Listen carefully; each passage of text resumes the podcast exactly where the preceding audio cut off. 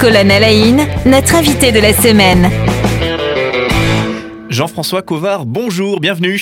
Bonjour et merci de m'accueillir ici dans vos beaux locaux oui, bah, c'est vraiment plaisir de, vous avoir. Ça fait un petit moment hein, qu'on voulait vous, inviter et vous êtes là dans nos studios.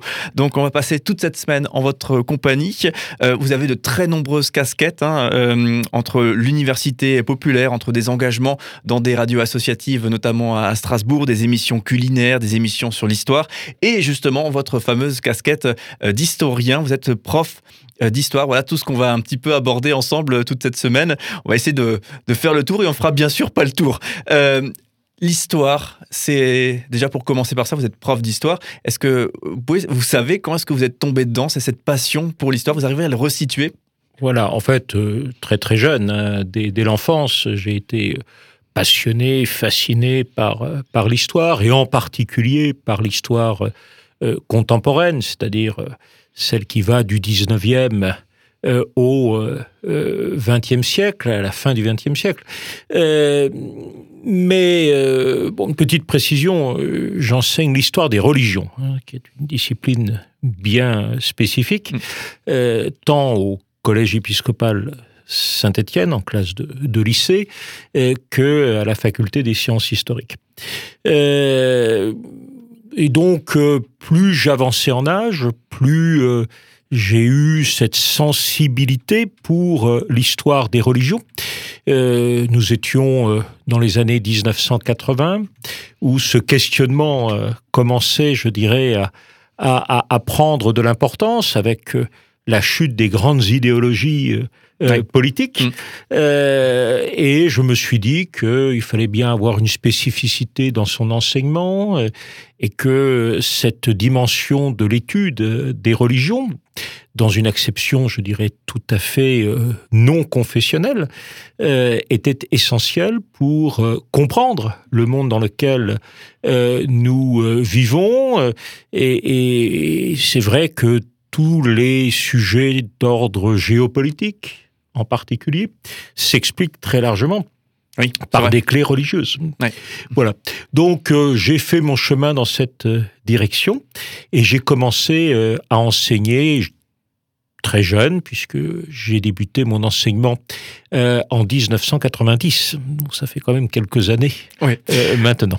Il y a pas mal de bougies euh, sur, sur, le gâteau déjà en, en matière de, de, de professionnalisme. Euh, alors du coup, justement, l'histoire des religions, je ne sais pas si c'est un préjugé de ma part, mais j'ai comme la sensation que peut-être les plus jeunes, mais pas que, ont comme presque oublié ou ne connaissent que très peu, effectivement, l'histoire, notre histoire d'une manière générale, mais tout particulièrement l'histoire des religions. Est-ce que c'est votre sentiment aussi, vous qui, êtes, qui côtoyez des élèves Alors je pense que euh, nous sommes confrontés à, deux difficultés. Euh, d'abord, euh, en France tout particulièrement, mais pas seulement, il y a cette dimension laïcarde qui très longtemps a empêché un enseignement des, des, religions et dans leur perspective historique en particulier. Euh, ce fut, à mon avis, une grave erreur, parce que cela a obéré de tout un champ de la culture, du savoir, et euh, on a beaucoup de retard en la matière. Et lorsque j'ai commencé à enseigner, je veux dire en 1990, c'était encore très prégnant, cette réalité.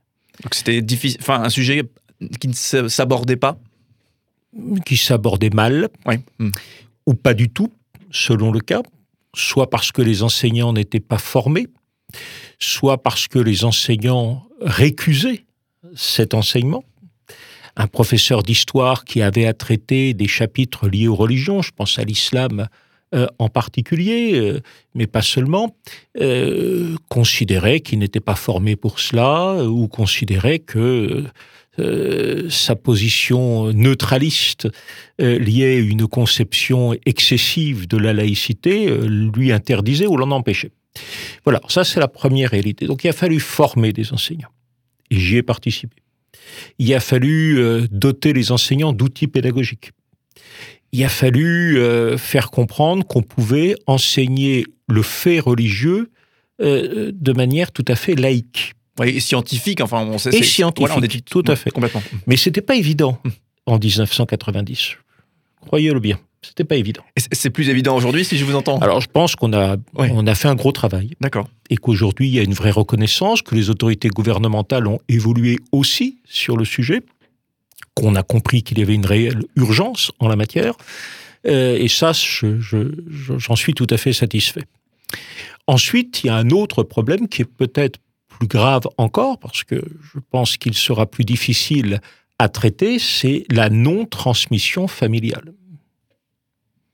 Au sens que aujourd'hui, euh, même sur des fêtes religieuses qui peuvent nous paraître tout à fait évidentes, le sens de Noël, le sens de Pâques, euh, pour élargir au-delà du fait chrétien, qu'est-ce que le ramadan? Tout ceci paraît très nébuleux à, beaucoup, tout simplement parce qu'il n'y a pas cette transmission familiale qui existait par les grands-parents ou par les parents jusqu'à il y a peu. C'est plus vrai du tout aujourd'hui. Et même dans un, dans un établissement catholique comme le Collège épiscopal Saint-Étienne, où on pourrait s'attendre à une connaissance, je dirais, un peu plus solide qu'ailleurs. Là où vous enseignez. Hein. Là où j'enseigne, mhm. oui, euh, je peux vous assurer que ce n'est pas du tout le cas. Est-ce que, dans, quelle mesure, et je pense par exemple à des enfants issus de familles euh, euh, athées ou non croyantes, non pratiquantes, dans quelle mesure c'est quand même important justement, comment est-ce qu'on peut traduire ça? C'est important pour ces jeunes, pour ces familles, de, mieux connaître bien l'histoire des, religions, notre histoire et plus largement. Alors, ce que je constate depuis, disons, allez, le début du XXIe siècle, donc une vingtaine d'années, c'est que la, difficulté qu'on pouvait avoir avec la notion même de religion. Soit un désintérêt, soit une condamnation, une réfutation. Bon. Tout ceci est en train de s'estomper. Il n'y a plus de réaction épidermique comme ça. Hein. Non, les, élèves, moi j'ai des élèves de lycée, euh, euh, les élèves comprennent que euh, ça a de l'importance. Ça, ça a de l'importance pour satisfaire leur curiosité intellectuelle. Ça a de l'importance pour leur culture générale. Ça a de l'importance pour se situer dans le monde dans lequel ils vivent. Et ça, c'est, je dirais, très important.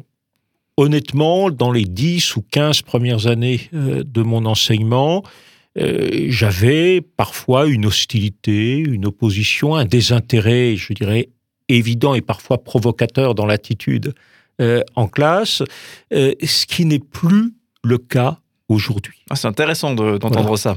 Et ça, c'est à mon avis une évolution très positive, qui n'est pas liée au contexte familial. Comme je vous l'ai dit, je pense qu'il y a une régression dans la transmission familiale qui est extrêmement euh, préoccupante, mais je pense que les élèves comprennent d'eux-mêmes que s'ils veulent se situer dans le monde d'aujourd'hui et de demain, il faut qu'ils aient un minimum de clés de compréhension du fait religieux. Et du coup, euh, pour euh, finir peut-être ce, tour d'horizon et cette casquette de, prof euh, d'histoire des, religions, concrètement, vous abordez les, grandes religions. Comment ça, comment ça se passe? Quelles sont les thématiques qui sont, qui sont abordées avec les élèves?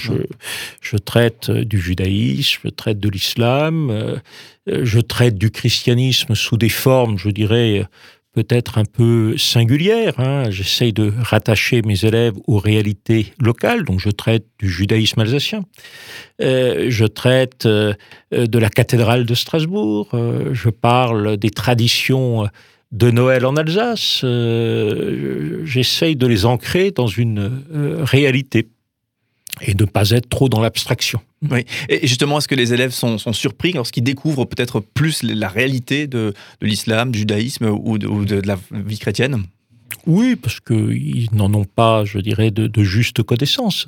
Mais encore une fois, tout ceci se fait avec beaucoup d'intelligence. Et je suis assez surpris par la maturité de mes élèves. Oui, ok. S'ils nous entendent, ça leur fera du bien d'entendre ça. Alors effectivement, on passe cette semaine en votre euh, compagnie, hein, Jean-François Covard.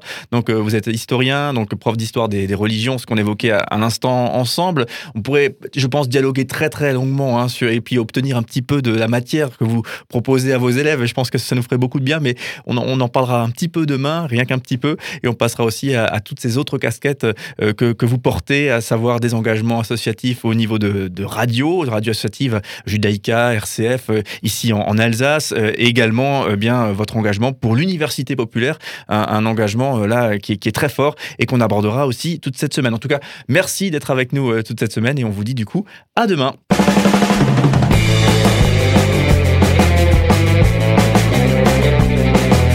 Cinq colonnes à la notre invité de la semaine.